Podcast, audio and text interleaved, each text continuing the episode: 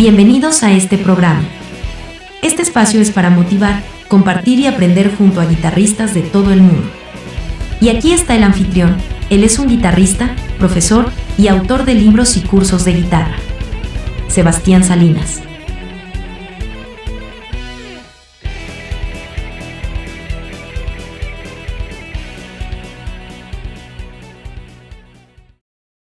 Rata sin duda es una de las bandas preferidas de todos los chicos de, de aquí, de, la- de acá, de Latinoamérica, de España, de todos lados. de las bandas de rock hispanoparlante, Rata es una de las cinco, ¿no? O sea, Soda es otra. Sí, sin dudas. Sí, abrieron mucho camino, ¿no? Como mismo Soda, ¿no? Abrió el camino para todo, incluso para ustedes, ¿no? Antes que- Soda, ¿no? Sí, Soda. Yo creo que Soda fue, si no fue la primera, Barón Rojo, quizás, pero era la misma época también, pero que a nivel hispanoparlante, que era la- una banda de rock que cantaba en castellano y que se escuchaba en todos los países que hablamos español. ¿Cómo empezaste con la guitarra, Sergio? Como al principio jugando, creo que iba a, a- a la primaria, los primeros años de, de la escuela, debía tener ocho, y con la guitarra, con la música, jugando, había unos vecinos que poníamos los Beatles, Creedence, estoy hablando además por la edad que tengo, esto debe ser 1972, Ok. Hace mucho tiempo. principio de los 70. Claro. Ajá. Y, y ya en la casa de mis viejos había discos de, de bandas de rock, Creedence, después estaban los de tango, todo, pero ya se escuchaba en la casa de mi viejo, escuchaba eh, Creedence, los Beatles, algo de jazz, y como jugando con amigos nos juntábamos, la clásica, la cacerola, la escoba, ¿viste? Jugaban en la banda, sí. Y en un momento una criolla, que no sabíamos de Sí. dónde salía, porque siempre había una, ¿viste? Sí, sí, sí, todas las casas. Y cuando empecé el secundario, le dije a mi viejo, ahí tenía 13, le dije que, que quería eh, tocar guitarra. En el secundario, ya justo nombré a los pericos y primer año de la secundaria, Juanchi Baleirón y yo íbamos a Ah. la misma escuela, éramos compañeros en... Ah, mira vos, Juanchi de los Pericos. Sí, el viol- un violerazo. Sí, sí, sí. Somos muy amigos y nos vemos y compartimos novias en la escuela. Un capo, muy rockero. Juanchi tocaba los temas de Papo ya cuando lo conocí. Ah, mira. Y yo no- todavía no tocaba nada. Estoy hablando primer año de la escuela, 12, 13 años. Esto debe haber sido ya el año 79, se- no, por ahí un poquito antes. No, no, antes. Seten- 77, 76, 77. Y ahí pedí una guitarra en mi familia. Dije, che, yo quiero una guitarra, a mi papá y a mi mamá. Y ellos me, me dijeron, bueno, pero antes de comprar una guitarra, vamos a ver si te bancás a estudiar un poco. Y me mandaron a la casa de un primo que Ajá. tocaba guitarra, que hasta el día Sí. de hoy lo veo, que es un poquito más grande que yo. Sí. Y al día de hoy se dedica al teatro para niños. Ah, Y entonces toca guitarra y acompaña con canciones, trabaja con chicos, es- tiene un trabajo re lindo. Y el primo con la criolla me pasaba los acordes, Acordes. tradicionales. Y yo ya con Juanchi escuchábamos Papo, ya escuchábamos inmediatamente. Te querían distorsión. Claro, ya escuchábamos Beatles, ya escuchábamos Led Zeppelin. Y yo iba a la casa de mi primo con la criolla y decía, "Mm, me parece que No sonaba. Yo escucho, no tocan, no tocan guitarra, decía yo, porque para mí la guitarra era, Claro. claro, no, era guitarra eléctrica. Me compré una eléctrica, así empecé. Y después, eh, profesores del barrio, hasta que encontré uno que tocaba guitarra eléctrica y me tiraba algunas cosas, pero bueno, no había mucho de, Claro. No, o sea, estaba Papo, era el referente. Y después me pasó algo muy loco, porque enseguida armamos una banda en la escuela con Juanchi, ahí enseguida, en primer año, ¿eh? Sí. Y en tercer año me cambié de colegio. Juanchi también, y quedamos en colegios distintos. Y cuando entré al colegio nuevo, ya, ya tenía el pelo largo, ahí ya tenía 15. Sí. Y cuando entré a la nueva escuela, se me acercó uno así, me miró y me dijo, ¿vos sos rockero? sí, le digo. ¿por Identificó el toque. Sí, le digo, ¿por qué? Y me dice, yo lo conozco a Papo. Y casi me muero. Y me, lo, y me llevó a la casa de Papo el flaco. Y después Sí. ahí empecé a trabajar con... En la paternal, ¿no? Era su casa, era en la paternal. Y ahí empecé a trabajar como asistente de riff Ah, de la formación de Papo, Vitico, Michel y, y vos. Claro, Y yo era menor de edad. Claro. Y fue la primera vez ahí que pude ver una Gibson, un Marshall, algo que tenía. que o sea, ver Papo, Papo fue como un, un tutor indirectamente, o sea, aprendiste, con- estabas bien Eh, chico vos.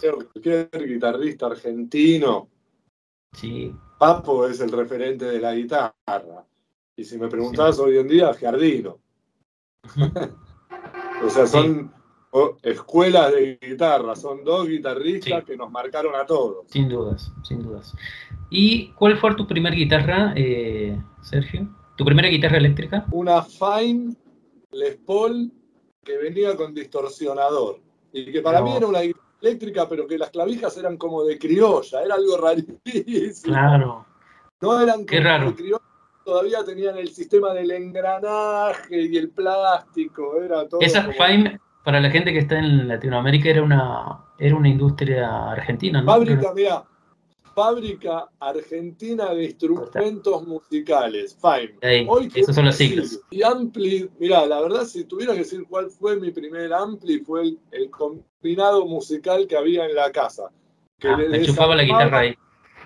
yo le desarmaba el, el lugar a donde iba la púa, el brazo que dos cablecitos, y esos dos cablecitos rompía un plug, un cable plug, Sí. y le conectaba los dos cables ahí, enchufaba la guitarra y sonaba por el combinado.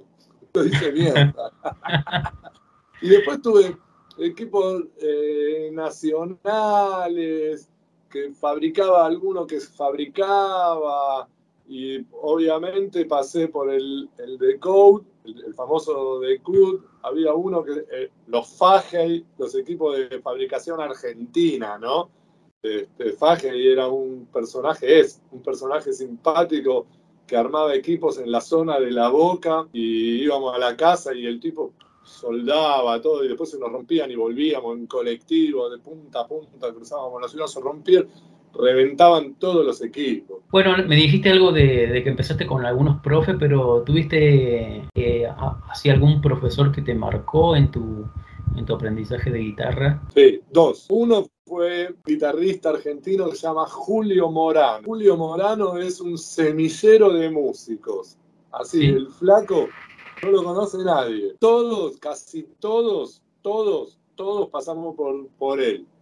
O sea, para que te des una idea, Julio Morano tenía una banda que se llamaba WC. La banda cantaba Beto Samarvida y tocaba la batería Gustavo Roweck. Ah, o sea, era pre, eso era como un pro- proto V8, Antes de B8. Claro. Antes. ¿sí? ¿sí? B8 en realidad es contemporáneo. Mientras estaba WC, estaba B8, que estaba Iorio, Ah. el Chofa Moreno y Pesadilla Ver en la batería, que además nos conocemos todos de esa época, porque Claro. yo iba a B8 cuando Roweck tocaba en WC. Ah. Pero después, cuando Roweck fue a B8, este, con Samarvide, Ujú. yo entré a WC con Saúl Blanch y Guillermo Sánchez. Ah, o sea, estaba- estaba ahí una parte de Rata, ya era WC. Y B8 también. Claro, y V8. Y el que armaba esa banda es Julio Morano.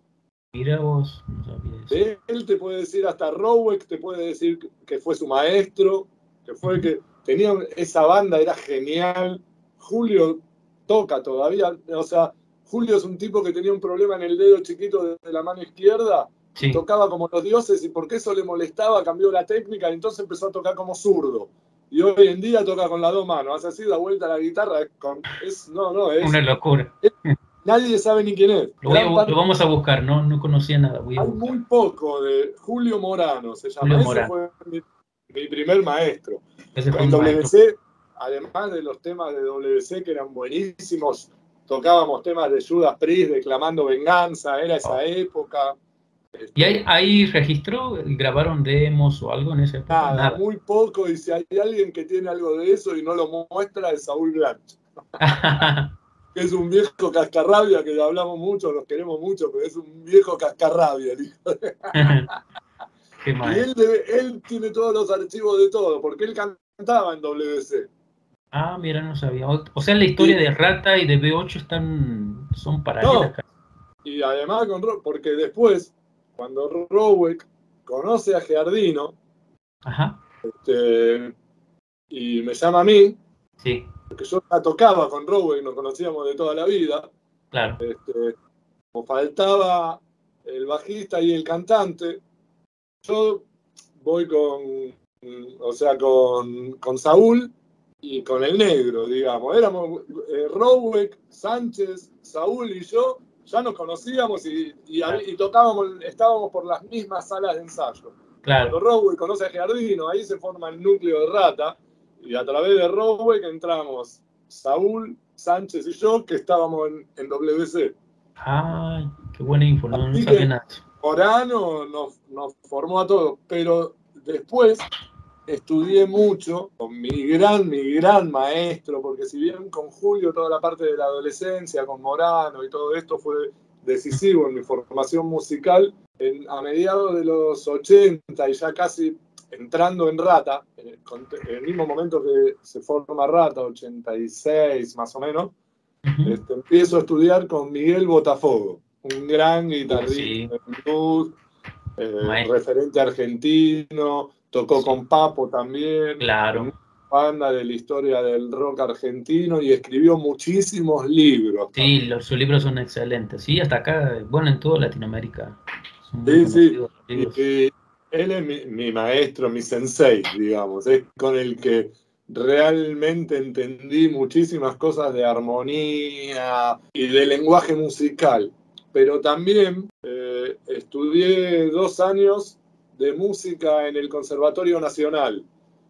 No Ah, llegué a estudiar ningún instrumento, pero estudié música y todo lo que es audio perceptiva y todo eso que al día de hoy es algo que me encanta, que uso mucho para las clases y, y además de tener una formación de tocar hace 40 años con Gustavo Roweck. este, Claro, eso es lo que te iba a decir también. Gustavo es siempre, todo lo que tocaste, tocaste siempre con Gustavo en la batería.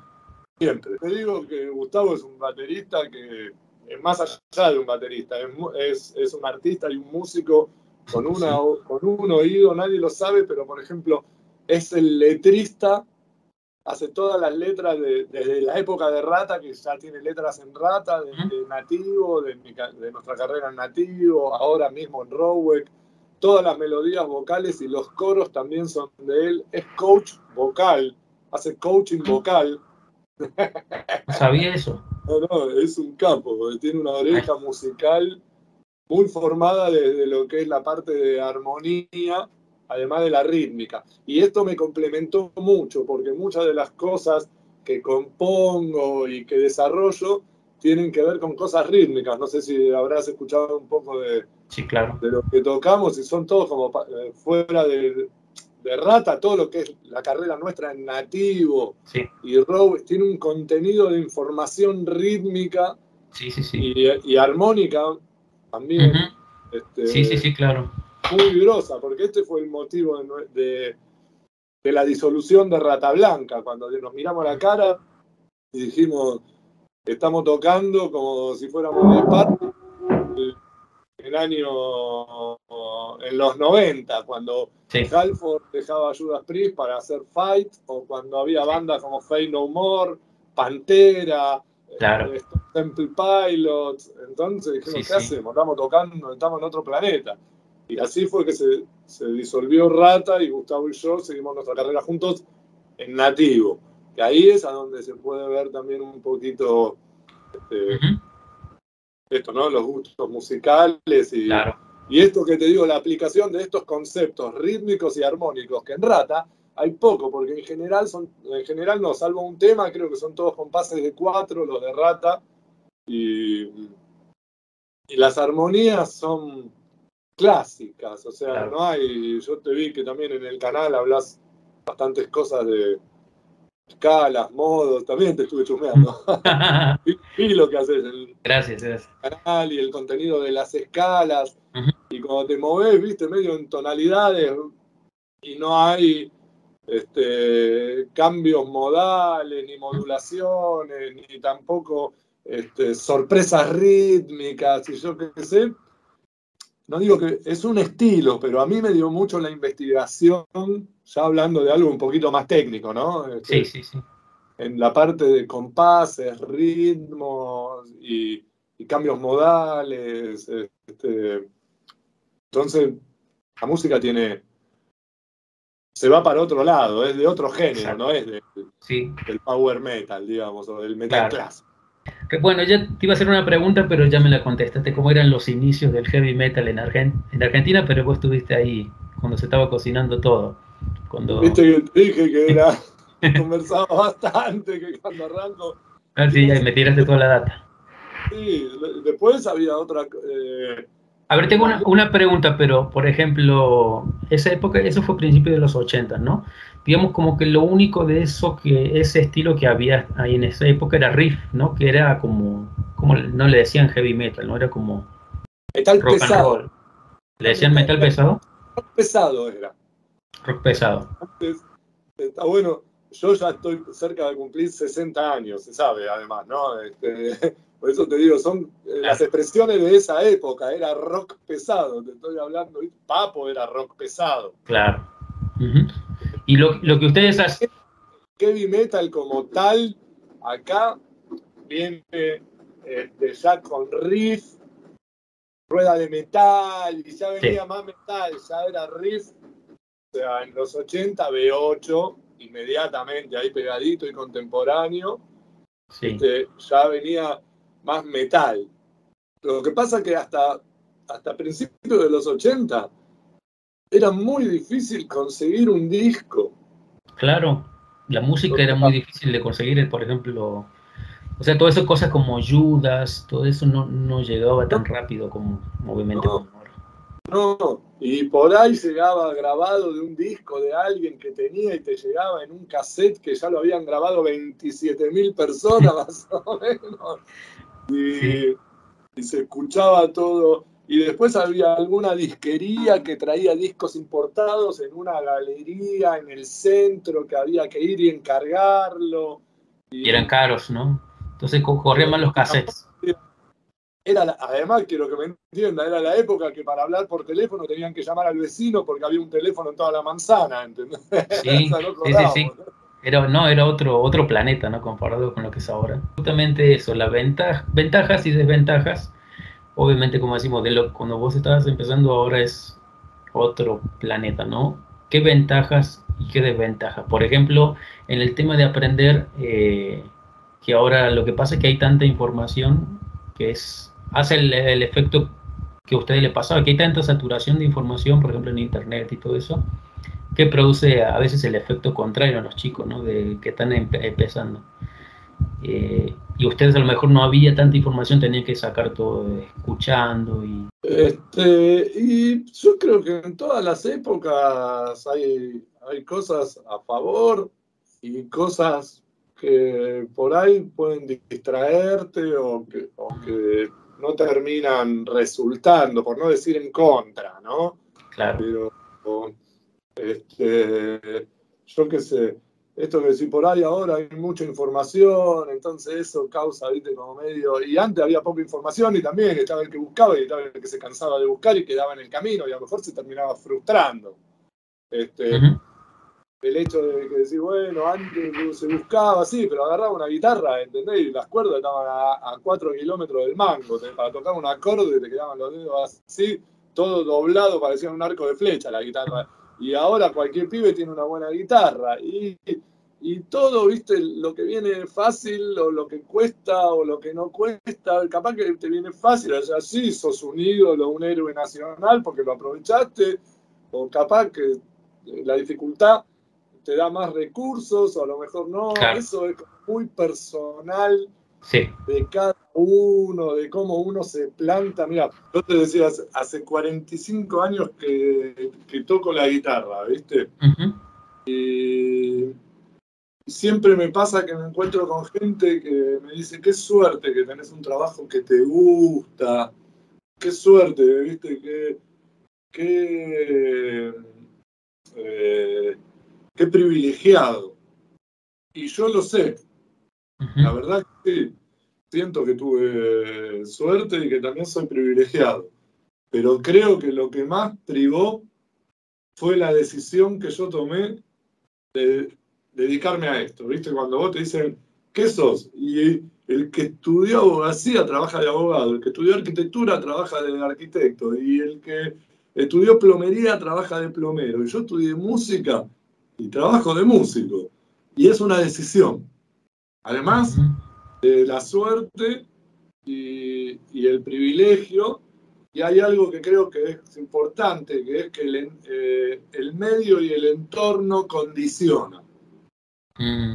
Yo la verdad en mi medio y en mi entorno tuve apoyo, porque en mi familia eh, me ayudaron con los estudios, eh, en ningún momento desestimaron que yo fuera músico, que viviera de música, y yo tomé la decisión y la defendí. Y hubo momentos muy difíciles, porque estamos hablando de todos los comienzos, yo qué sé, pasamos dictadura militar, represión policial, recesiones económicas, malditas guerras por lo de Malvinas o por lo del estrecho de Beagle o por las de afuera que también nos afectaron y nos afectan. Entonces, pero yo estoy en este lugar, este es mi trabajo, y lo sostuve, y me costó mucho, y hubo momentos de gran éxito y, de alegría, y hubo momentos de grandes fracasos y de mucha fuerza para continuar, ¿viste? O sea, no diría fracaso, pero sí aprendizaje, porque eso también te forja y te forma, ¿viste? La adversidad. Entonces, con lo que decís de las redes y eso, ¿viste? Este, que sea fácil no es ni bueno ni malo. Para algunos puede ser bueno, para otros. Y la adversidad lo mismo. Como te dije, te forja y te forma. Para uno puede ser motivo de deserción o de, y para otro puede ser motivo de decir, no, esto no, loco, no me va a dar, esto no me va a ganar. Resultado porque mi objetivo es, es vivir de lo que me gusta. Y, ese es el éxito. O sea, yo me levanto todos los días y hago algo que me gusta, veo a alguien que quiero ver y voy a, un lugar que quiero ir. Ahí está. Ese es el secreto. Ya está, ¿entendés? Después, como todo, yo qué sé, a veces tengo plata, a veces no, no me, no me mueve las emociones el dinero. Si bien lo necesito, lo tengo como en segundo plano y siempre lo generé. Más, menos, este, y hoy puedo decir que tengo más de lo que hubiese soñado. En todo. O sea, en el éxito que tengo y que tuve profesionalmente y que tengo todavía, porque damos un montón. Con Rowex seguimos tocando, tres bandas tenemos, las tres en actividad, las tres componiendo, las tres grabando, las tres tocando y además produciendo bandas de afuera de toda Latinoamérica, del interior de Argentina, en nuestro estudio con una escuela que también armamos. y por si fuera, si fuera poco, tengo bastante tiempo para mí. Eso, eso es importante. ¿Sabes para qué lo uso? Para tocar la guitarra. bueno, Sergio, ahora hablando un poco cosas más de, de nuestro instrumento de la guitarra, como siempre, siempre te vimos que siempre estuviste mucho al lado de la Les Paul. Contanos de, de, por qué selección de la, de la Gibson y bueno, y, también las, las Firebird, ¿no? También veo que usas y has usado también. En realidad siempre tuve Les Paul y me gustan los modelos Gibson. Creo que tiene que ver un poquito con el estilo que toco, con la comodidad que tengo con el instrumento y, y con, con mis ídolos de la guitarra. ¿Qué son, por ejemplo? Salvando Eric Clapton que toca Strato. Strato. Este, no sé, por ejemplo, Randy Rock, Randy. Este, Jimmy Page. Bueno, me gusta mucho Hendrix también, pero me identifico más con, los que tocan Les Paul. Son de esa escuela. Efectos que sos de usar, tenés así como pedales, overdrive, distorsiones, cosas que siempre has usado tu carrera? Con el tema de los efectos, yo creo que tiene que ver mucho con el estilo de música que tocas y la función que cumplís dentro de una banda. Porque si sos, por ejemplo, un guitarrista rítmico de una banda de rock, de palo y a la bolsa, efecto no vas a necesitar ninguno. o sea, con un buen instrumento y un buen amplificador, la llevas tranquilo. Ahora, si, si sos DH, una raquera. Sí, muchísimos. A mí particularmente uso equipos violentos, valvulares, poderosos, distorsiones no necesito. Del equipo, siempre. De, hecho, me sobra distorsión con el equipo, porque no me gustan las guitarras muy distorsionadas. Ah, porque no se entiende mucho el team. Eh, o sea, esto es algo muy personal, ¿no? Sí, sí, sí. Entonces, por ejemplo, hablando un poquito más técnico en esto, influyen los micrófonos también, ¿no? Porque como toco heavy metal, me gustan los micrófonos activos, porque son muy claros, tienen mucho ataque, son muy limpios, no tienen ruido y en una cuerda van como serrucho para el chaca, chaca, chaca, chaca. Pero después se ponen muy hirientes y los acordes no suenan dulces. Mm. Entonces, depende el estilo que toques. Por ejemplo, hablamos de la Les Paul, tengo una Les Paul con micrófonos activos, pero la Firebird que tengo tiene micrófonos que son mini humbucker, que son micrófonos de bobina doble, de doble bobina, pero más pequeñas. Es el mini humbucker. Sí, sí, sí. humbucker, es como el humbucker más chiquito, entonces es doble bobina, pero de bobina pequeña. Es un micrófono que es recontra nasal es nada que ver con el micrófono eh, activo. Claro. está dando, sobre todo en la parte de los medios. El micrófono activo es como que suena como que hace. Así medio. Y el micrófono de doble bobina, de bobina chiquita, más. Más mm. ¿viste? Sí, más electrónica, se, se escucha más la electrónica el otro más la madera. Claro, pero por ejemplo, cuando afino este, un tono abajo, como los temas de Rowell y eso, en la Firebird la uso mucho afinada, este, un tono abajo y drop C. Ajá. Entonces, un micrófono nasal eh, me, hace asomar un poquito más la cabeza en el plano del, del ecualizador de una banda, de dónde está, digamos, porque también el sonido de un instrumento no es por el sonido del instrumento como tal, es, depende de la función que cumple la banda. Si vos tenés un bajista que toca sonidos graves y tiene poco ataque, no vas a poder poner una guitarra, vas a tener que poner una guitarra más mediosa. Claro. si un sonido latoso y en la pedra o toca muy clan, clan, clan, la podés poner un poco más grave. Mm. Entonces, y además hay que ver a dónde está el brillo de los platos, que compite también mucho con, las frecuencias que producen la distorsión, que son los agudos, ¿viste? Entonces, donde como compiten las frecuencias, se da mucho esto que compiten, y cuando compiten no suman, cancelan. Mm. O sea, además de que soy guitarrista, soy productor artístico y soy técnico de grabación. O sea, vengo grabando discos en, 16 canales, en cintas de una pulgada y después 32, 24, 32, 2 pulgadas, DAT, ADAT, Pro Tool, manejo todo, o sea, soy contemporáneo a todos los cambios tecnológicos que hubo en grabaciones, quiere decir que soy contemporáneo, los viví grabando discos en los estudios, tengo discos grabados en todos estos formatos que te dije, de canales en una pulgada, 24 en 2 pulgadas, 32 en 2 pulgadas, DAT, ADAT, o sea, eh, y ni me acuerdo. Y además manejo Pro Tools, y microfoneo, y sede dinámicos, condensadores, técnicas de microfoneo, eh, edición, mastering, mezcla, compresores. Por eso te digo que cuando hablamos del sonido de la guitarra hay que ver a dónde lo ubicamos. Claro, claro, no solo, no solamente el instrumento en sí, sino cómo juega el, papel, ¿no? Eso está muy bueno. Claro, en todo el cuadro, ¿entendés? O sea, es como tener un cuadro que está todo pintado de rojo y vos pintás con rojo. no, claro. con sé, o sea, te quiero decir, si toda la ecualización de la banda y los platillos y el bajo se ubican en cierto lugar en el ecualizador, la guitarra hay que ubicarla en otro.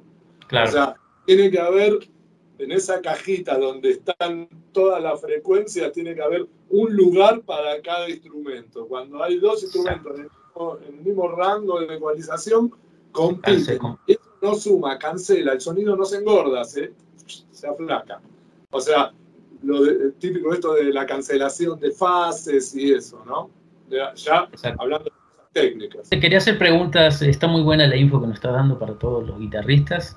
Eh, algunas preguntas de, de algunas grabaciones eh, y si nos puede dar algún, algún recuerdo o, cómo estuvo, por ejemplo, eh, empecemos con el primer disco de Rata. ¿Qué te acuerdas de, de cuando grabaste ese disco? Y ese disco lo hizo este, eh, Mario, Sanguinet, es un, gran, que fue, hizo una gran apuesta en ese momento con Rata y es el ingeniero de grabación, lo grabamos en el estudio Buenos Aires Records y básicamente fue muy loco porque eran cintas, había que tocar bien el tema, los temas de punta a punta. Este, me acuerdo que cuando llegamos al estudio, el ingeniero puso un metrónomo y nosotros no habíamos. ¿Qué es ese ruido? Dijimos más o menos. Sí sabíamos lo que era un metrónomo, pero no estábamos tan. Y bueno, ahí hasta que pudimos. Este, ¿Lo grabaron con, con clic? Entonces... Sí, señor, y de ese momento todo. Todo. Todo. Gustavo es un relojito. Sí. Todo. Así que sí, nos dedicamos a estudiar para tocar con metrónomo. Pues, pero obviamente entraron a grabar súper afiladísimo porque el, disco es tremendo. Sí, que la banda estaba hacía dos años ensayando, eso es, sabido, que Rata nos juntamos, teníamos 40 temas que sabíamos tocar, que eran los temas que, de Jardino, ¿no? Claro conocimos, tenía un chorizo de tema, el flaco, y sacamos todos los temas y quedaron nueve, creo. Una pregunta también muy como mítica de ese disco que todos los guitarristas. ¿Cómo afinaron las guitarras en ese disco? Vamos, esa es una buena pregunta, ¿eh?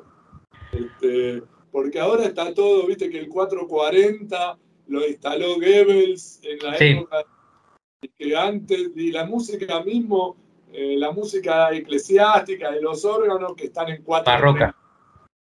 Porque el 432 y todo lo que. Y todo, o sea, ya sabemos de lo que estamos hablando. Sí, sí. El tipo de rata está en 430.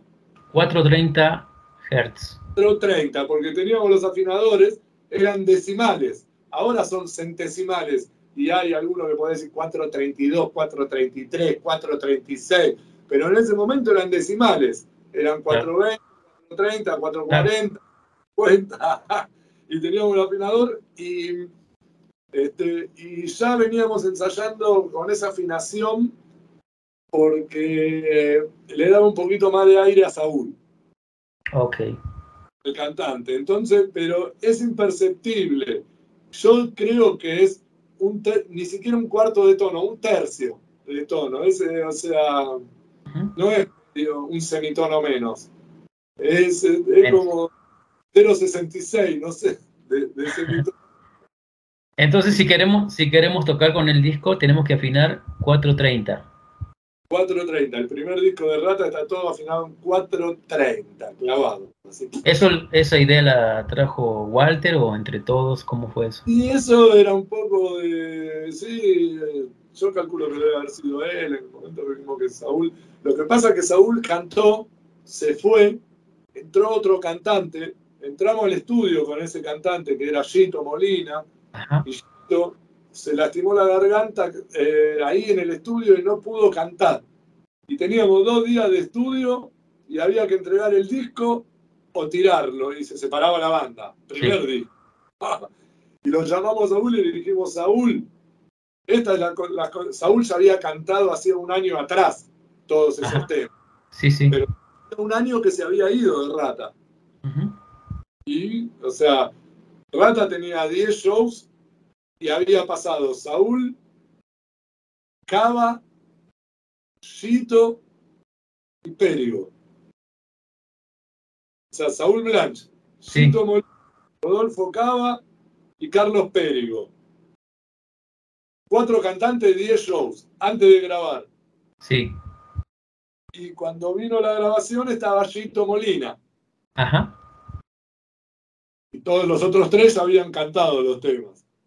Y bueno, Gito no pudo cantar desde el estudio, Saúl. Yo con Saúl tengo muy buena relación porque eh, empecé a tocar con Saúl cuando tenía 16 años yo. Y Claro. yo le digo, es mi papá, es mi papá artístico. Todavía nos vemos y le digo, papi, hijo, me dice, hijo, me dice. Sí, él, él era como unos 10 años más grande que el resto, ¿no? Claro. ¿Ustedes? Claro, imagínate que nosotros ya estamos en los 60, Saúl ya está cerca de los 70. Claro. Esa, eh, ¿con, qué, ¿Con qué guitarra grabaste, Sergio, el, el primer disco? ¿Te acordás? Seguro te acordás. y el primer disco lo grabé, tenía eh, una Les Paul amarilla, Ajá. que se ve en algún, en algunos en el video, hay un video en vivo de, de- del sueño de la gitana o de un show en Halle. En Halley. Sí, que Walter está vestido de rojo. Creo que sí. Y yo En tengo YouTube. una, una Gibson Les Paul color crema, amarilla, como la de Randy en el video La de Randy. de Crazy Train. Sí, sí, sí. O sea, que en el canal de televisión hay un video de Randy, ese, esa formación de Ozzy con Tommy Aldrich, Rudy Sarso. Rudy Sarso, Randy Rhodes y Ozzy Osbourne, y los teclados, creo que Don, Don Airy, ¿no? Don Aire, El que toca en Purple ahora. sí. esa formación en un canal de televisión vivo. Bueno, Sí. Les Paul Custom Cremita del 80, y no sé si del 81 o el 82. Después, Esa fue como tu, tu primer guitarra pro, esa Les Paul.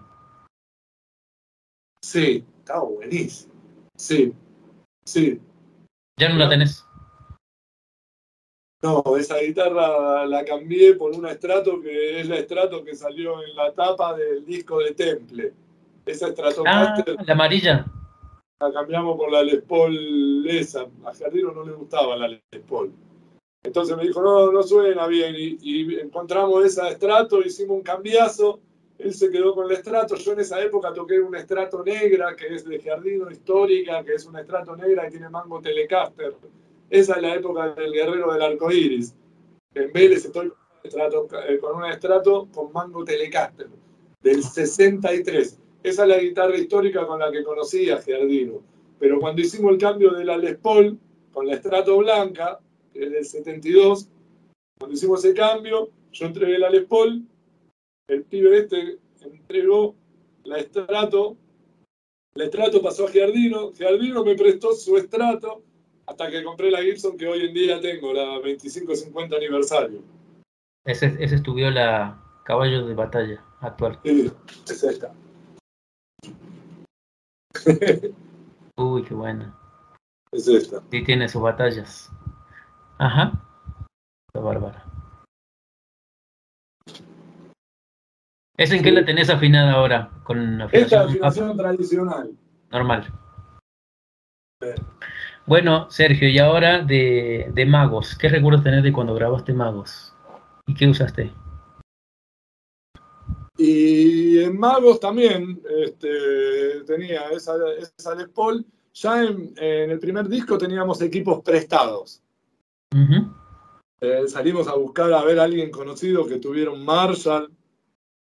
Conseguimos dos y grabamos con equipo prestado. Para el segundo disco ya teníamos nosotros unos Marshall JCM 800. Ah, mira, los Y, JC. sí, y también yo tenía esa Les Paul. Ok. Después en Guerreros, Después vino, perdón, sí, decime, no digo, después eh, siguió Guerrero. Guerrero. Ahí ya en Guerrero tenía esta Les Paul que tengo ahora. Ahí ya fue cuando era la, digamos, la- fue la explosión, ¿no? Entre Magos y Guerrero, ¿no? De, Sí. de rata. Los demás discos los grabé con la Les Paul que tengo ahora, todos, todos, de ahí en más, todos. Pero tengo una Explorer muy linda, una japonesa, que es del principio, de- desde el 90, Mm. que es eh, cuando salió el disco negro de Metallica, James Sí. Con una Explorer de marca eh, ESP, ESP, sí. Que se hacían en Japón.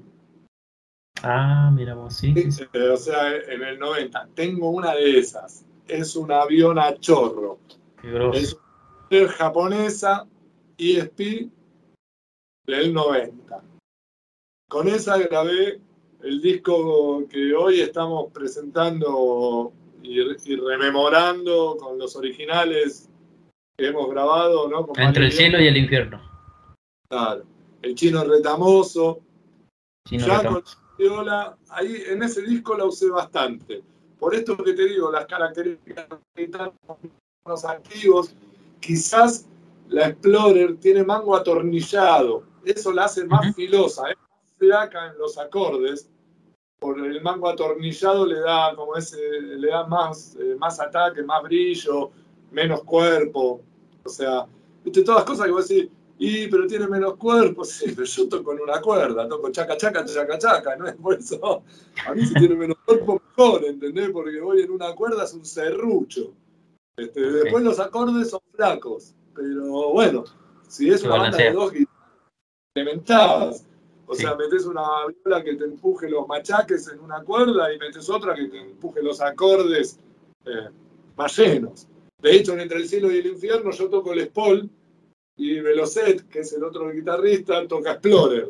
Entonces Ah. tenemos el machaque y yo toco con, con micrófono activo, o sea, tengo serrucho también en una cuerda, ¿viste? En la. Sí. Entonces ahí, ahí cambiaron mucho el audio, ¿no? En, em, me, me refiero al, en el disco Entre el cielo y el infierno. Ahí cuando entra Mario cambia mucho el audio, ¿no? También de la banda, porque también ahí ya, ya suena muy, mucho más noventas, ¿no? El- Y sí, ahí en ese disco ya hay injerencia más en lo que es la composición y la producción y, y el estilo de los gustos musicales, no solo de Mario, obviamente, sino eh, míos, de Gustavo y en ese momento también de Guillermo. Y después, este, después, bueno, vino Rata 7, ¿no? Después de eso, que ya cuando, ya el último, la formación de ustedes. Disco en el medio, que es un doble, que fue en vivo en Ah. Buenos Aires, que es con la orquesta. Eso Con la orquesta. Sí, este, fue algo muy loco porque este, eh, tuvimos un par de ensayos y los músicos vinieron, sacaron las partituras y, y tocaron.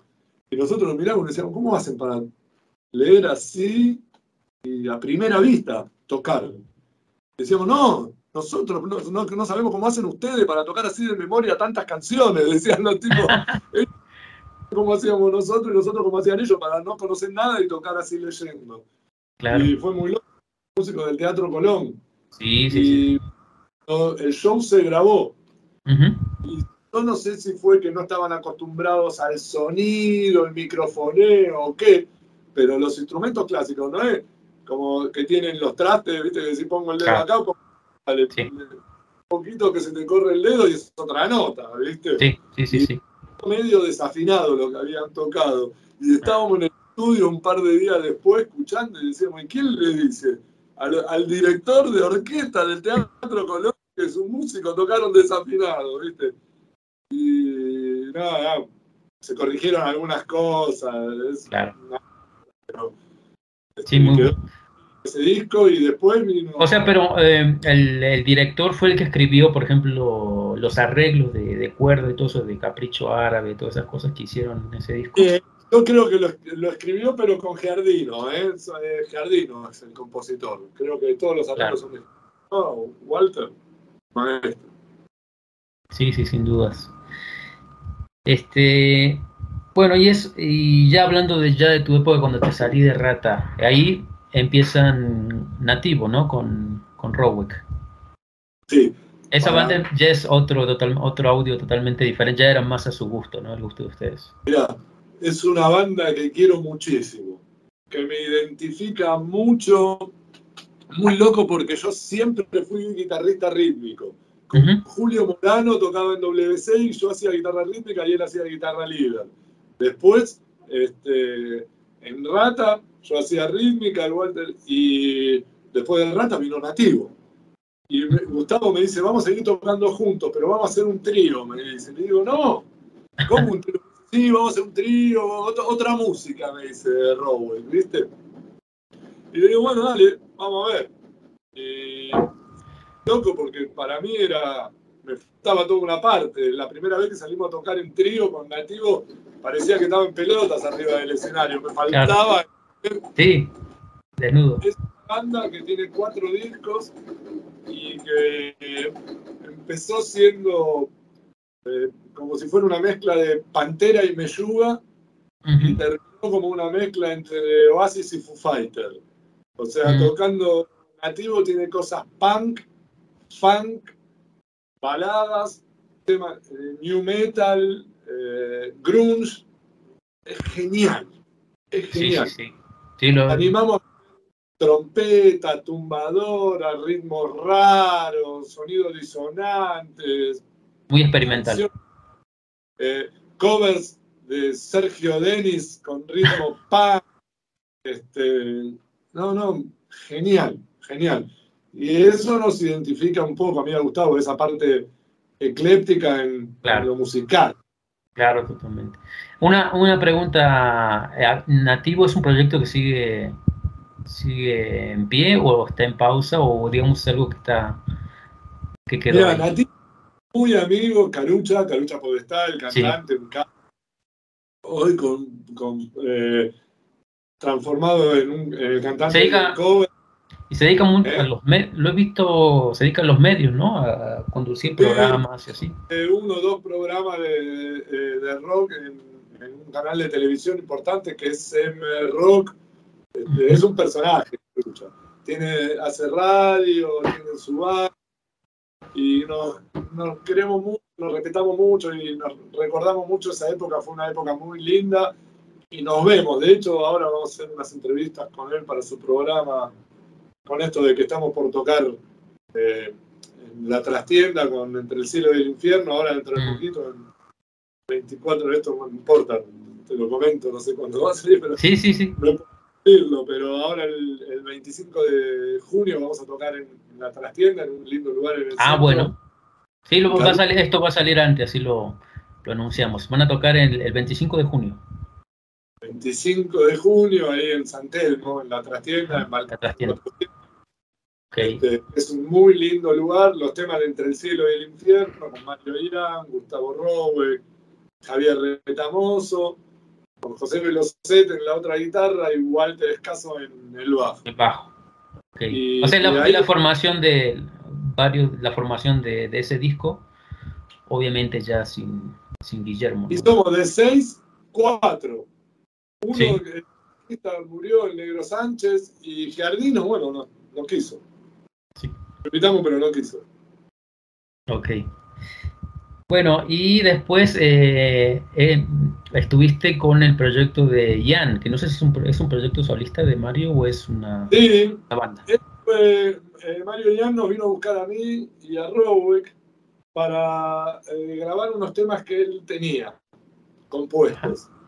Y con la idea de que quedara grabado un disco a principios del, del 2005, más o menos, que quedara, 2005, sí, 2007 creo que fue, que quedara grabado un disco y que ese disco eh, tuviera el, gancho del atractivo, digamos, que estaba Rowick y yo, o sea, Ian, Rowick y yo, claro. participamos de, del disco este entre el cielo y el infierno de Rat, en un proyecto de él, con canciones de él. Y la verdad que ni bien salió, quedamos re contentos con lo que fue la grabación del disco. El material que Mario había traído, sus composiciones estaban muy buenas y pasadas por las baterías de Gustavo y mis guitarras crecieron muchísimo. Quedamos muy contentos y, y empezaron a llover, a llover propuestas de tocar en vivo. Entonces salimos de gira. Y después vino un segundo disco con ya más participación de Gustavo Rowe y mía. En, la, composición. Es, el disco ese se llama Nuevo Orden, que es un discazo. Ah, sí, sí, ese, ese lo he escuchado. Y, y, seguimos hasta que en un momento cada eh, nosotros formamos Rowek. Rowek. agotado en ese momento. El proyecto con Ian ya, ya también estaba, habíamos salido bastante de gira, ya necesitábamos un poco de aire. Y Paul y yo armamos Rowek. Y yo con Ian, sigue hoy con Ian. Pero nosotros armamos Rowek. Y nos volvemos a juntar ahora, pero con los miembros de la grabación del disco, mítico disco Entre el cielo e el infierno, que es un disco que en esa época, en el 95, salió como uno de los mejores discos de heavy metal de hispano parlante por una revista reconocida en Europa y en Latinoamérica, no sé si fue, ahora no me acuerdo si Metal, eh, metal Hammer o... Metal Hammer, puede ser sí, ese disco también es icónico. Incluso hasta, hasta los metaleros más extremos eh, sienten mucho agrado por ese, por ese disco y el primero, ¿no? Pero bueno, todos, todos tienen... Rata tiene un público que es el público popular de los hits más conocidos y después tiene un público activo este, de culto que te dice esto que decís vos, que lo escuché bastante, que el primer disco y el quinto, este, entre el cielo y el infierno, que creo que eh, son más directos, que es, eh, hay mucho menos eh, un papel importante de los teclados, es cuando la banda suena más como a dos guitarras, es más guitarrera, más, rock crudo, ¿no? Sí, sí, sí. Sí, lo, lo, estoy escuchando, lo estoy escuchando hoy para recordarlo y sí, me encanta el audio, el sonido. Tiene como semejanzas, eh, bueno, como en esa época, ¿no? Suena mucho como a los discos de Ozzy de los 90, Accept, cosas así, eran más, mucho más pesados. Yo te digo, a mí hay una banda que me gusta mucho y que creo que ese disco y esas composiciones, porque además los jeites de viola y todo, muchos son míos, y por el estilo musical y, los jeites de violas y el sonido, me trae, capaz que no tenga nada que ver, pero me recuerda mucho a, una banda que escucho mucho y que la hice, y que casi que ese disco lo, lo, tuve en la cabeza pensando en esa banda, que es Suicidal Tendencies. Ah, Suicidal Tendencies, mira vos. Sí, me encanta, que hay mucho ese surfer, ese rock heavy surf, me encanta Suicidal Tendencies. Mira vos. Y de ahí salió Trujillo, ¿no? Rock. Buenísimo. Y también quería preguntarte, porque ahí también estuve viendo lo que están haciendo último vos y, Gustavo, y vi, que están con lo de Warpix, este tributo a, Black Sabbath, que lo hacen como por gusto, ¿no? Sí. La verdad que eso se da porque formamos un grupo de trabajo, se formó algo que, que por ahí cuesta mucho, que formar un grupo de trabajo gente que tenga objetivos parecidos. Y, en este grupo como que se dio naturalmente. Nos juntó un amigo que murió hace unos años. Pero con la excusa de, la enfermedad que tenía, nos juntó él. Para hacer los temas de Plaza Sí. Y después falleció el cantante Luis, Lucho. Y que además es amigo nuestro de antes de Rata Blanca. Ah, de toda la vida toda la vida y nunca habíamos tocado juntos. Y vivía en otra, en otra ciudad y con su enfermedad vino a tratarse y dijo, che, nunca tocamos juntos. Y lo hicimos, tengo un amigo que tiene un bar, vamos a tocar. Y en el bar vino uno y dijo, che, yo también tengo un bar, ¿no viene? Y se corrió la bola y la verdad que el grupo es tan ameno, es como... De hecho, vamos allá mañana, que acá es feriado nacional, el 25 de mayo. Claro. Este, vamos a ensayar mañana y vamos a cocinar y ensayamos en una casa quinta y vamos todos contentos.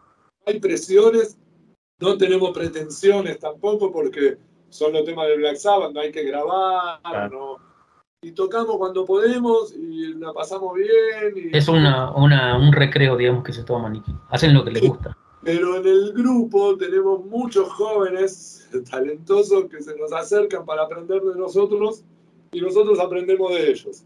Entonces están todos estudian sonido, algo que nosotros trabajamos mucho, y también eh, estudian eh, todo lo que tiene que ver con contenido audiovisual. Entonces es una banda que casi sin querer genera mucho eh, audiovisuales. Todo el tiempo, como tocamos poco y nos divertimos aquí, filmamos todo, vienen los chicos con la cámara, está el estudio, filmamos, grabamos, entonces tiene mucho contenido audiovisual. Y ahora estamos armando eh, capítulos. En YouTube tenemos un canal que se llama Warpix Argentina. Warpix Argentina, en YouTube. Lo, voy a dejar, todos los enlaces los voy a dejar acá en la. Y bueno, tenemos el canal y el Instagram de Warpix.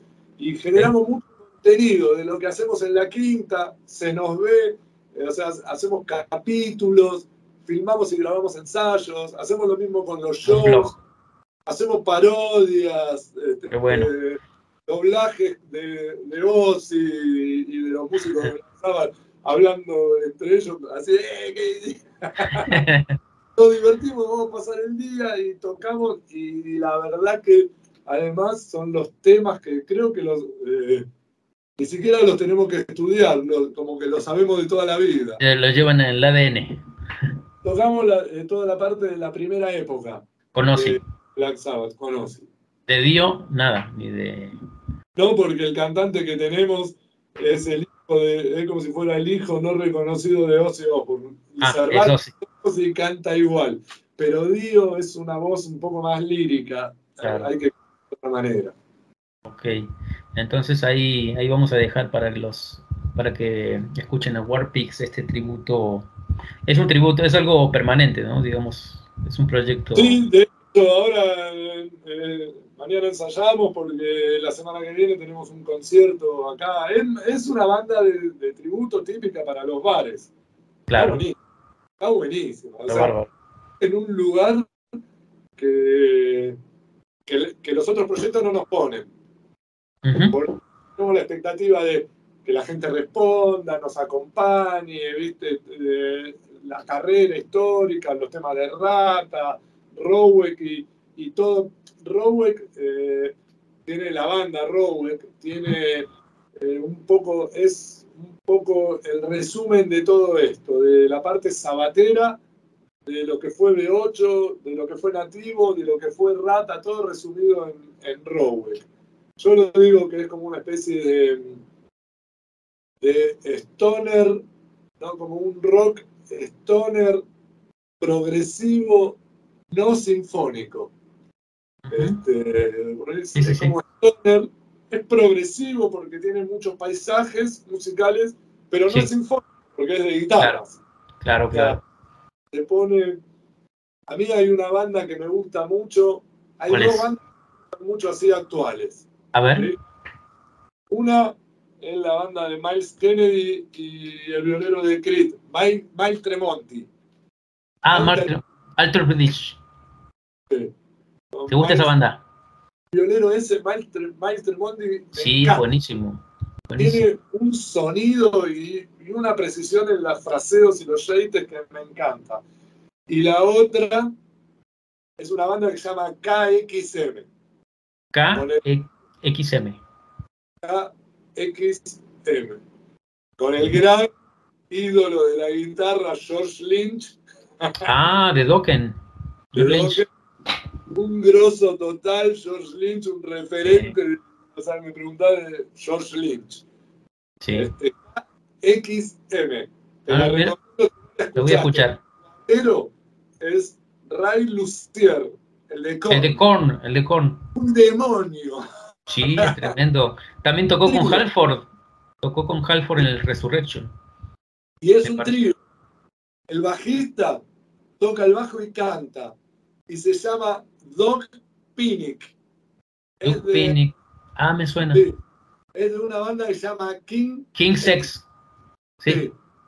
Sí, sí, sí. Este, ah, es, un, super, super grupo es. Es un trío, es un bajista zurdo, que es negro y canta. Sí, lo conozco. Capo, George Lynch y Ray Lucier. Esa, ah. mira, Alter Bridge con Tremonti y. Miles Kennedy. Y, KXM con George Lynch, Ray Lucier y Doc Pinnick. Y después hay otra banda que me gusta mucho, que es Mastodon. Mastodon, ah, ok. Ese ya más como, ya más de los 2000 para acá, ¿no? Sí, pero yo le encuentro esas, esas cosas que me traen reminiscencias hasta de Rush. ¿okay? Ah. ¿Viste? Cuando Rush se pone... Progresivo. Progresivo heavy, aunque el sonido de Rush no era heavy, ¿no? Claro. Sí. Pero... Buenísimo. Hablando de eso, te quería, quería hacerte una pregunta que siempre hacemos acá en, la, en las entrevistas. Mira, por ejemplo, si te pones a escuchar música, ¿qué cinco discos que nos recomiendes así para escuchar completos? Que vos todavía escuches, por ejemplo. Mira, yo creo que eh, la música tiene momentos. ¿Sí? Entonces, depende del contexto, ¿no? Claro. Si es para si es para acompañar un momento, si estás con una mujer, si estás con amigos, si es de día, si es de noche, si es en un auto, si es en una casa. Pero, por ejemplo, hay un par de discos que me gustan mucho. Hay uno de Eric Clapton y Gigi Cale que se llama eh, Road to Escondido. Así, okay. Road to Escondido. Sí que me gusta muchísimo. Me gusta mucho el blues. O sea, es una de las músicas que más escucho. Por lo pronto, en este palo, seguido de ese disco, creo que pondría Eliminator de ZZ Top. Uy, sí, un clásico. Caso y Billy Gibbons es otro ídolo de la guitarra así, total. Sí, sí. Eh, después, eh, cualquiera de Black Sabbath Cualquiera, cualquiera, cualquiera. ¿Tu época? ¿Te gustan todas las épocas? ¿Con Dio y con Ozzy? Sí, con Dio, con Ozzy, hasta con Gillan. Con Gillan. Eh, con Tony Martin. Tony Martin, cualquiera de Black Sabbath. Cualquiera de cualquier época de Black Sabbath. Este, ¿Cuarto? ¿Eh? ¿El cuarto disco cuál sería? Y es muy, muy difícil. Por ejemplo, hay, hay un artista que me gusta muchísimo todo lo que hace. ¿Cuál es? ¿Cuál? Tina Turner. Tina Turner. Ah, mira Me encanta todo lo que hace Tina Turner y, Rod Stewart. Cualquier cosa que hagan me gustan, pero no puedo dejar de nombrar el Clamando Venganza de Judas Priest, el Balls to the Wall de Acid. Los clásicos. el, As de Espada de Motorhead, eh, el Let There Be Rock de ACDC. Eh, y no sé, se, pone, ahí se pone espeso, porque el 2012 de, de Rush, eh, yo qué sé, muy difícil. De, de, Frank Zappa, Mother of Inventions. Sí cumplir 60 años, entonces arrastro. No, no, pero son buenísimas recomendaciones, la vamos a anotar, la vamos a poner por acá los discos que nos recomendas. Bueno, antes que nada, muchas, muchas gracias por, por tu tiempo, Sergio, por tu predisposición y te agradezco muchísimo por, por toda la info que nos das a, a, nosotros y a todos los, todos los chicos, a los guitarristas que ven esto. Eh, también tiene empezado eh, a hacer algo por acá, por, por México, por, por Latinoamérica, a tocar. Hace más o menos tres años que estamos tratando de salir de... Tres años no, dos años y pico que estamos tratando y suspendiendo y posponiendo y ah, postergando. por la pandemia, sí. sí. Se supone que en México vamos a estar este año para octubre. Ah, buenísimo. No lo sé. El año pasado también pensábamos ir y el anteaño también. Esperemos que en este se cumpla y si no será el próximo, pero tenemos pensado estar en México y toda Latinoamérica. Bárbaro, así para todos los chicos que hay muchos de, Latinoamérica y de México. Y por último, aparte de agradecerte por, por todo, por tu música principalmente y por, por tu tiempo, eh, ¿qué consejos darías a los, a los guitarristas o a los músicos en general en tu experiencia o algo, algo que nos podrías eh, decir? Yo creo que no solo a los músicos, a cualquiera, creo que tampoco es un consejo, ¿no? Pero eh, la decisión que tengas en emprender algo que para vos es tu propósito de vida. O sea, yo eh, es como que la música es, es mi vida, es como es, es por lo que vivo. Y es mi trabajo y es mi pasión. Es difícil, ¿no? Pero bueno, tratar de mantener la decisión y el éxito es ese, es la decisión de que te acompañe algo que te guste. Como te digo, yo trato de estar todos los días con alguien que elijo en un lugar que me gusta, haciendo algo que quiero. Muy buena filosofía. Mucho. Entonces, te encontrás con esa persona y dices, oh, ¿qué hacer? Porque ya lo querés ver. Estás en un lugar que decís, qué lindo lugar. Y encima lo que estás haciendo es decir, che, qué bueno. ya está. Ya está, ya, ya estás hecho con la vida. Eh, y te quiero decir, Gustavo y yo tenemos una escuela y el estudio que es Roquearte. Ah, perdón, me, olvidé de preguntarte eso.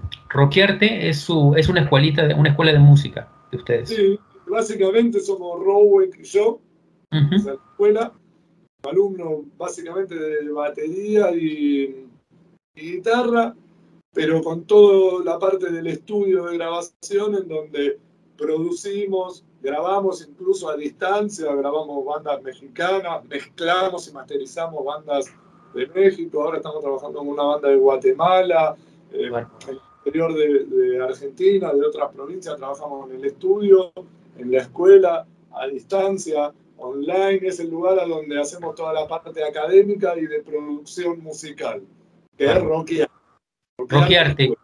Voy a dejar acá abajo eh, voy, eh, la, las páginas de, ustedes para que los chicos se contacten, ya sea para clases o para, o para todo el tema de producción, ¿no? que hay muchos músicos que seguramente van a estar interesados que ustedes con su experiencia los produzcan.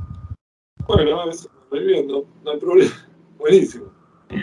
Una pregunta más ahí, los discos que me podés contar de esos discos que tenés ahí atrás, ¿de qué son? ¿Cuáles son?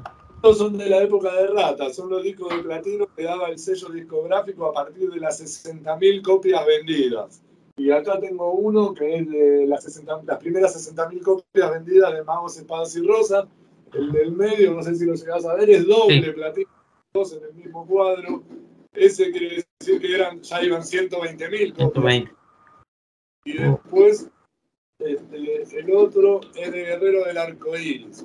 Obviamente estos discos vendieron millones de copias, pero estos son los primeros.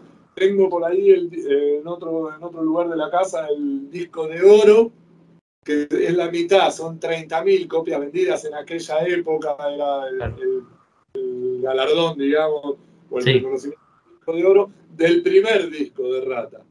Ya que tengo el de oro del primero, el de platino del segundo, el doble platino del segundo y el platino del Guerrero del Arco Iris. Tremendo, una cantidad enorme de discos que se vendieron. Creo que eh, ya el Magos, Espadas y Rosas ya tiene 10 discos de platino, no sé cuánto o más. Sí, sí que cumplieron hace, fueron ya como los 20, ya 27, ¿no? Por ahí, 27 años. Ah, creo que ya va por 30 y pico, 32. Ah, ok. Bueno, muchas gracias Sergio, ya, ya ocupamos mucho de tu tiempo, te mando un gran abrazo de acá de México y espero que...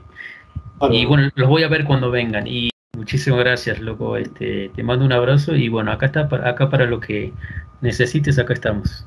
Dale, cuando estemos en México nos conocemos personalmente. De una. un abrazo. Dale. Gracias, loco. Gracias, bye.